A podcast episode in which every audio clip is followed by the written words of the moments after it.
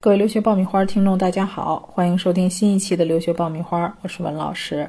最近啊，呃，加拿大的这个签证官网发布了一条信息啊，二零一九年四月三十号以后呢，加拿大签证 SDS 啊有了新的政策。那么针对于这次的新政策，我们做一些细节的解读和分析。啊，那么首先呢，呃，可能大家能看到的是，它要。通过网申来递交申请，不再接受纸质材料的申请，啊，其实加拿大以前呢也有网申啊，只是不太普遍。那么这次呢，它通过这个网申来递交申请呢，一定程度上呢，啊，就啊提升了它的审理速度。但是呢，在这里要提醒大家，第一，啊，并不是说通过网申你的材料就可以简化，其实无论是纸质还是网申，你的材料都是一样的啊。所以从材料的内容上来讲。没有变化，只是形式上产生了一个变化。第二，我们原来在递交申请的时候呢，都是把材料拿到签证中心，然后打指纹。那是不是就意味着我们以后就不用去打指纹了呢？在这儿要提醒大家，整个的过程是你先啊这个体检，体检完之后呢，在网上递交所有材料的这个申请。那么使馆审理之后，会给你下发一封批准信。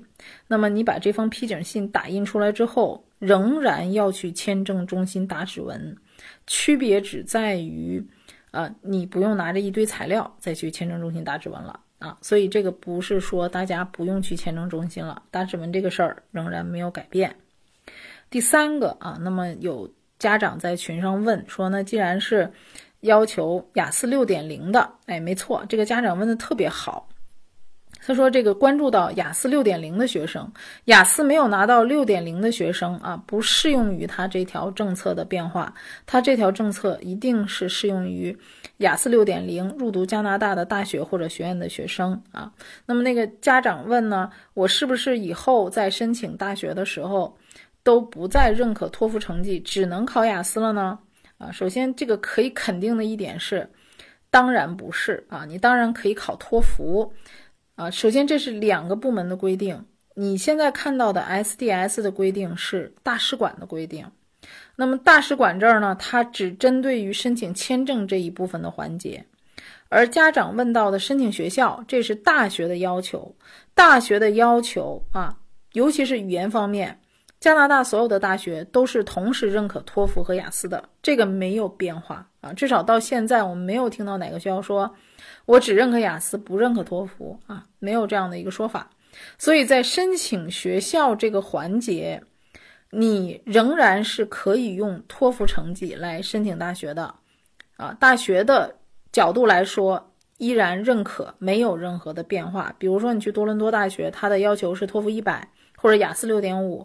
你可以提供雅思成绩，也可以提供托福，这个没有变化。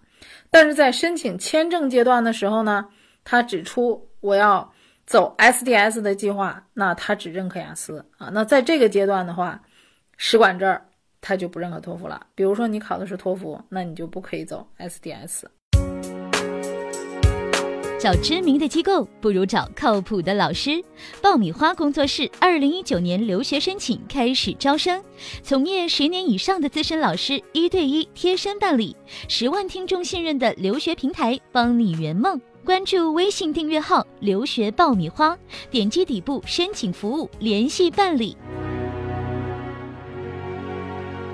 那么从使馆的层面来说呢？托福成绩是不被认可的啊，所以这个是只是使馆签证这一部分。比如说你手里拿着托福满分的成绩，你想走 SDS 计划，这个都不可以的。所以呢，你要走普签的计划，你该走纸质的材料，咱们就还是按照纸质的材料去递啊。你该怎么解释存款，你还是要去解释你存款的需求啊。呃，你。该按照正常的签证申请，你就走正常的签证申请，只是不可以走快速通道而已啊！所以就大家这块呢，也不要误解为，啊，加拿大使馆它不承认托福，也不是的啊，只是说你的托福成绩呢，你不能走快速通道而已。雅思六分以上，它可以走快速通道啊。其实我觉得对大家来讲呢，并没有什么过大的这个影响。那么最后提醒大家呢，因为啊，我们是要做啊网上申请。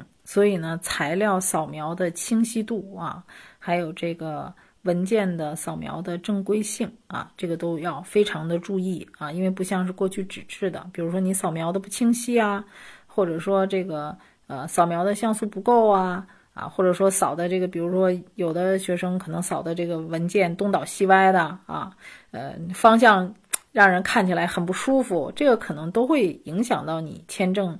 整个的一个成功率啊，所以从材料的啊准备上来说，看起来是简单了，但实际上从细节角度呢，啊要求大家在啊准备上面呢要更加的细致啊，让签证官呢看起来的时候更方便快捷啊，或者说比较舒适啊，让人看起来的时候更舒服一点。啊，那么最后呢，祝愿大家啊，在整个的这个签证过程当中呢，能够顺顺利利的都拿到自己的签证啊，顺利的赴加留学。好，那么我们今天的节目呢就讲到这里啊，希望对大家有帮助啊，欢迎大家在我们的家长群上踊跃提问啊。今天的节目就做到这里了，我们下期再会。